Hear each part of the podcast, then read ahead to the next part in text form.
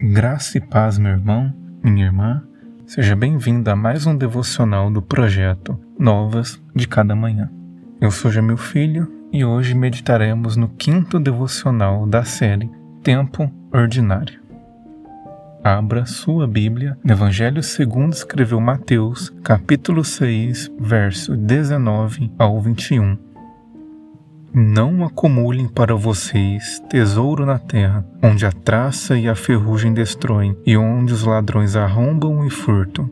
Mas acumulem para vocês tesouro no céu, onde a traça e a ferrugem não destroem, e onde os ladrões não arrombam nem furtam. Pois onde estiver o seu tesouro, aí também estará o seu coração. Diante das incertezas existentes no chamado ao discipulado, o mestre se antecipa e declara que o discípulo não deve se precipitar em gastar suas energias e vitalidade em busca de ajuntar tesouros nessa terra a fim de garantir o seu futuro. Não foi para isso que ele o chamou. O discípulo que se distrai com a ambição pelas riquezas deste mundo permitiu que a beleza do discipulado fosse ofuscada com coisas passageiras e transitórias. Seu olho se tornou mau e, portanto, toda a sua vida está em trevas.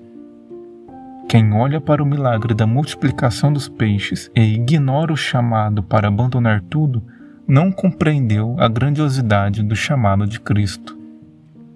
Num primeiro momento, a declaração de Cristo sobre os olhos serem a candeia do corpo, verso 22 e 23, pode até parecer desconectada com a ordem dada ao crente para juntar tesouros eternos.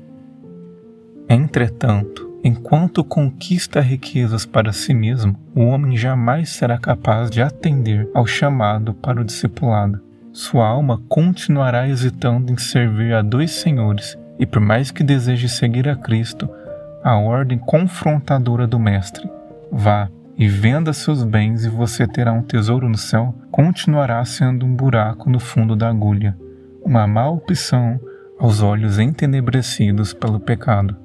Enquanto Pedro não larga as redes cheias de peixes, jamais se tornará um pescador de homens. Somente aquele que foi iluminado pelo Espírito Santo e cujos olhos foram abertos pela palavra será capaz de olhar para a riqueza deste mundo a partir da perspectiva divina.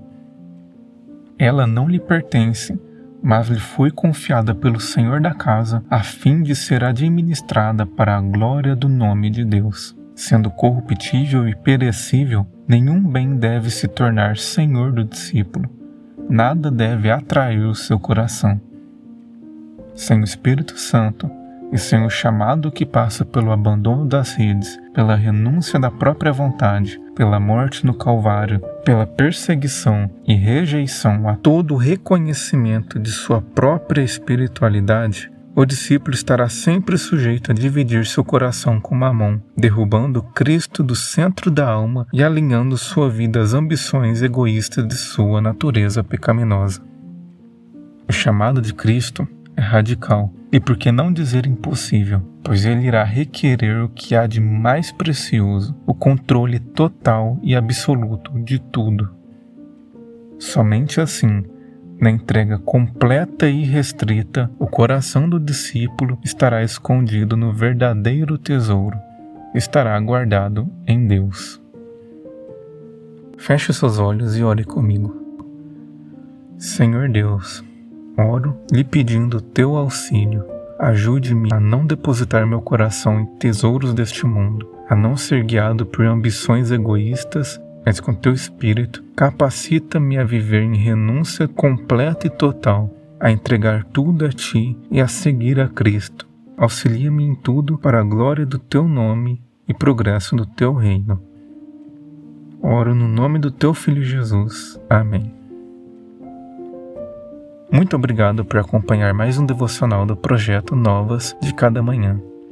Retornaremos amanhã em mais uma meditação da série Tempo Ordinário.